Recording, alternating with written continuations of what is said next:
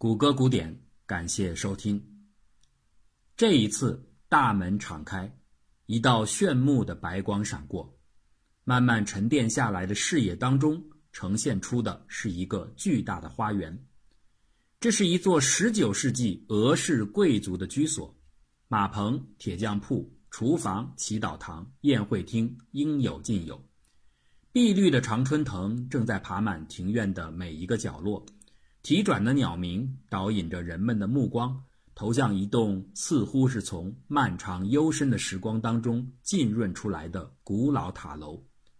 透过斑驳的砖石和不算大的石窗，可以看到里面的房间中摆放着一张磨损到已经缺角的硕大桌案和一把宽大陈旧的靠背椅，上面坐着的是一个瘦骨嶙峋的人，他几乎面无血色。神态也无法说清，是在冷笑，是落寞，又或者毫无情绪。这个陷入沉思的人在想什么？此刻，他回想起的是十五年前的这一天，他和别人打的那一个赌。当时同样是夜幕将至和晚春时节，只不过人的精神完全不同。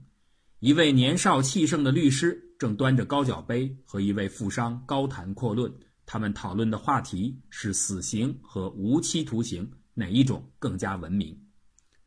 死刑只是一种过时野蛮的习俗，而且它不符合我们崇高的政教信仰。律师轻松地聊着，我认为应该把所有的死刑改判为无期。如果是我的话，尽管我不情愿被禁闭一辈子，但还是觉得这要好过丢掉性命。俗话说：“好死不如赖活着。”很抱歉，我不能同意这种观点。富商赶紧反驳：“一辈子无法自由，跟死掉又有多大的分别呢？死刑只是短暂一瞬间的痛苦，无期徒刑是把这种痛分散到了人漫长的一生。两者相比，我宁愿选择短痛。被幽禁起来绝不是一件容易忍耐的事儿。我可以用两百万卢布打赌。”没有人愿意用哪怕五年的人身自由来交换这笔巨额财富。谁说的？律师不等富商说完，就急不可耐地插话说：“我就愿意，而且不止五年，是十五年，十五年换两百万。你不是开玩笑吧？如果你是认真的话，我们可以就此签约打赌，并且立刻请人公证之后开始实行，没有问题。就这样，一个随意的玩笑。”很快变成了现实。青年律师自愿进入富商后花园中的塔楼。如果他能坚持到十五年后的这一天，两百万卢布就可以到手；否则，只要他忍受不了监禁的生活，而提前哪怕一分钟要求释放，他当然可以重获自由。但是钱就连一个子儿也是没有的。根据双方的契约，这将是一种完全的幽闭。律师不可以见任何人，也听不到任何的人声。他有权在身边保留一样乐器，不可以收看新闻和报纸，但是可以读书、写信、抽烟和饮酒。他和外界交流的方式仅限于通过一个小小的窗口传递纸条，不过绝不会有任何人和他交谈。富翁志得意满地看着藤蔓掩映的塔楼。欣赏着他心中觉得最好笑的一出活人马戏，两百万卢布对他来说虽然也算是一笔大钱，但是他坚信这个年轻人无论如何也坚持不了十五年，长则三五年，短则一两个月后，他一定可以看到对方祈求结束赌约的纸条，结果就是自己将会免费看到一次戏耍蠢蛋的好戏。是的，一定会是这样的。第一年，律师大量索要各种侦探小说、笑话、八卦一类的消遣读物，人们慢慢能够听到塔楼里传出的长吁短叹和越来越显烦躁的钢琴声。第二年，乐曲声消失了，里面的人开始喝酒，并且砸碎酒瓶，一改此前他在纸条上写下的绝不饮酒的宣言。第三年，毒物几乎不再出现在索要物品的清单上。楼中人对吃喝似乎也正在失去兴趣，哭泣的声音反而越来越多的在夜晚传出。到了第六年，囚徒开始要求各种奇怪的读物，并且学术性越来越强，语言学、历史学、哲学、美术各位先贤的著作无一不包。此后的四五年间，律师要找的书已经是市面上找寻不到的稀罕货了，只有特别订购或者翻遍图书馆才能找到。在第八个年头上，他写下了一部关于古地中海地区两种已经消失的文字与拉丁文、希腊文的比较语言学的研究论文，长达一千多页。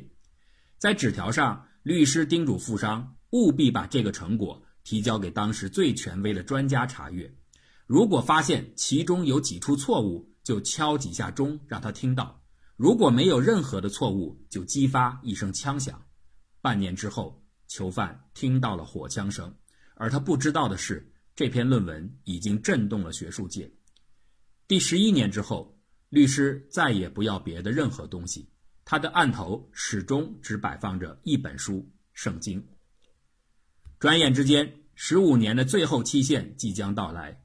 年轻律师的头发已经又长又白，浑身消瘦的几乎成为一具骷髅，他的神情就像一滩死水一样。让所有的情感都从脸上消失得无影无踪。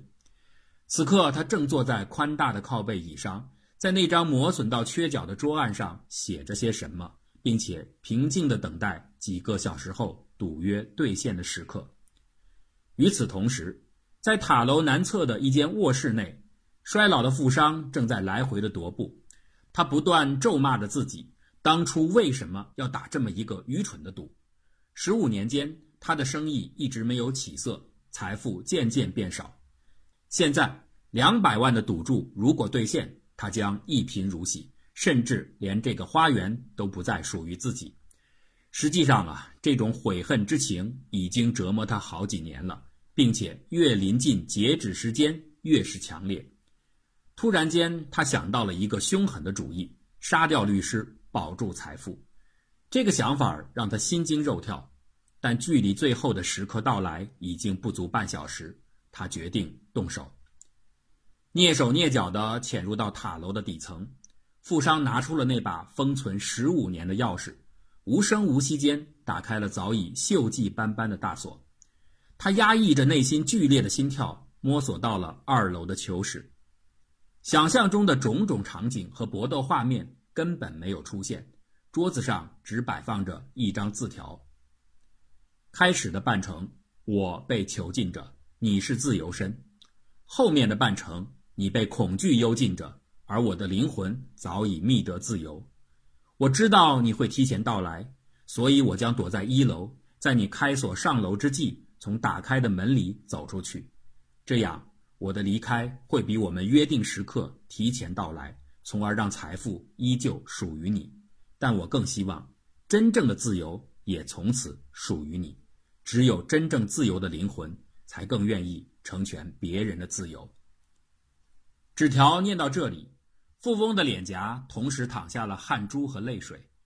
此刻，十五年的契约终点随着钟声响起而到来，又一道白光闪过，作家莫奈的房门再度关闭，他的身边依然坐着壮汉、快递员和喀什纳。莫奈扭脸看了看钱恩大师：“这是你的故事。”作家说：“喀什纳微笑着点了点头。那么有送给我的故事吗？”波斯快递关切地问道。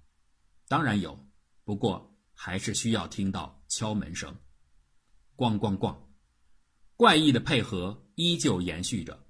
快递员迫不及待地冲去打开了房门。这次闪出的是一架即将坠毁的飞机的机舱，一位旅客。正在匆忙中写下最后的遗书，并做着临终的祷告。虽然他平时几乎从来不去教堂，但是奇怪的是，天使却出现在了他的面前。你只有四十秒钟活着的时间了，现在你可以说出最后的一个愿望，我会满足你。天哪，居然看见天使了！真的，我马上要死了吗？到底该高兴还是该沮丧呢？旅客开始有点胡思乱想。呃，请问一下，我能在生命的最后时光里得到天使的垂青来满足临终愿望，是因为我是一个伟大公司的领导，还是因为我为我的职员们做了什么了不起的事儿吗？天使有点不明白，这个快要死的人为什么不直接描述自己的愿望，而是想到如此古怪的问题。不过他还是很老实的回答说：“我不知道，只是他们催着让我赶紧过来而已。”哎，我其实很想知道这点，因为这对我很重要。我到底只是一个幸运儿，还是上面对我有某种肯定？天使有些无语了，他连忙岔开话说：“所以你的最后愿望是？呃，请问一下，是只有我一个人得到这样的照顾，还是每个人都有自己的天使呢？”哎，我说老兄，你能不要唧唧歪歪了吗？你只有不到二十秒钟了，你要是愿意这样的胡扯花光时间，我是没什么意见，对我没任何的影响。看到这种经常在市政厅里才出现的态度，旅客只好咽下了更多的发问，准备说出自己的临终愿望。不过在这之前，他还是植入式的抱怨了一句，说天使很没有天使范儿。天使快要气晕了，从来他见到的都是一些一见到天使就激动的围上来鼓掌欢迎，甚至于热泪盈眶的人，还从没见过这种刁民。天使范儿说的好像他进过天堂似的。不过啊，天使还没有来得及吐槽对方，这位旅客紧接着说出的临终愿望，马上让天使陷入了抓狂的境地。我希望世界能够和平。哎，我说，等会儿你能换一个愿望吗？天使可不想让自己陷入终极的陷阱。结果话还未出口，最后的一秒已经过去，一片爆炸声中，任性的旅客不见了踪影。该死！偏偏让我碰见这么一个没心眼儿的东西，世界和平，亏他想得出来，他怎么就不想着要点别的呢？比如说给后代留下一点物质方面的东西。其实呢，关于世界和平，很早天堂界就已经能够实现了。但是如果一切真的和平了，上帝和天使们还有存在的必要吗？可是天使也不敢违背最基本的天堂法则。任何人提出的愿望，只要在他的能力许可范围内，就必须得到满足，否则自己也会永远的下地狱。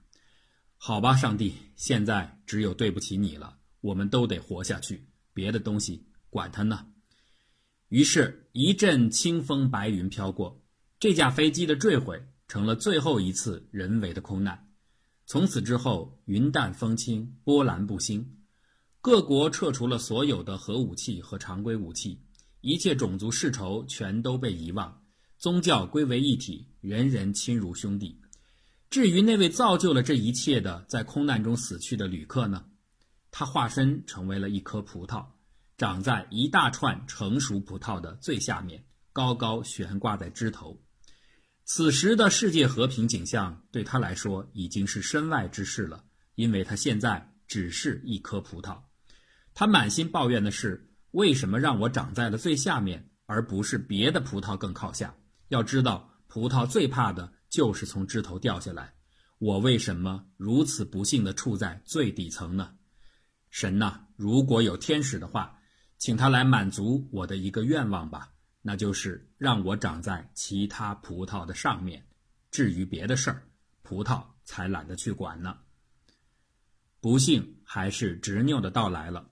一阵劲风过后，最下面的葡萄摇了两摇，直坠地面。看着越来越清晰的地表逼近自己，葡萄急得大叫。天使并没有被叫来，不过听故事的人却被叫醒。作家的屋子里，几位听众的心神重新回到了沙发旁，看着额头悄然沁出汗水的波斯人，莫奈轻轻地吁出了一口气，说：“这是送给你的故事。”快递员好像是似懂非懂，他低头想着什么，而旁边的北欧壮汉再次急躁起来。他们的故事都有了，我的呢？他们听故事只是凑热闹，我可还要交差呢。你得讲个好故事让我报上去，说不定啊还能赏给我两个漂亮女人嘞。莫奈根本没有看他，只是摇了摇头说：“你觉得今天在这儿发生的一切？”是不是有点古怪？嗯，确实古怪，还有点神秘。不过呢，挺有意思的。那就成了。你要找的好听故事是现成的，就是今天发生的一切。胡扯，这些事儿根本不能拿来做宣传嘛。那么能宣传的都是你们真实的经历吗？不是编的，没意思，所以我才来找你。那我只能说抱歉了，我已经给了你有趣的故事，至于愿不愿意用，我就管不到了。故事就是这样，你自己都不能被打动的东西，还想感动别人吗？壮汉一时语塞，只能随便的应付了一句：“好吧，那你就给我改一改，变成我要的东西。反正那种形式你也了解，我了解那种形式，甚至我也可能为你获奖，只要别人用的是同样的形式。行，这就够了。我就是要奖品，我不会亏待你的。”时间过得飞快，天色已经不早。快递员小队长和喀什纳都起身告辞，作家把他们送出了屋外，随手掩上了大门。夜晚降临，他又一次蜷缩在使人慵懒的沙发中，等待着门口响起的敲门声。以上故事辑录自短篇小说《契诃夫的打赌》，凯雷特的突然响起一阵敲门声，还有十六部分的情节做了改编。欢迎大家阅读原著。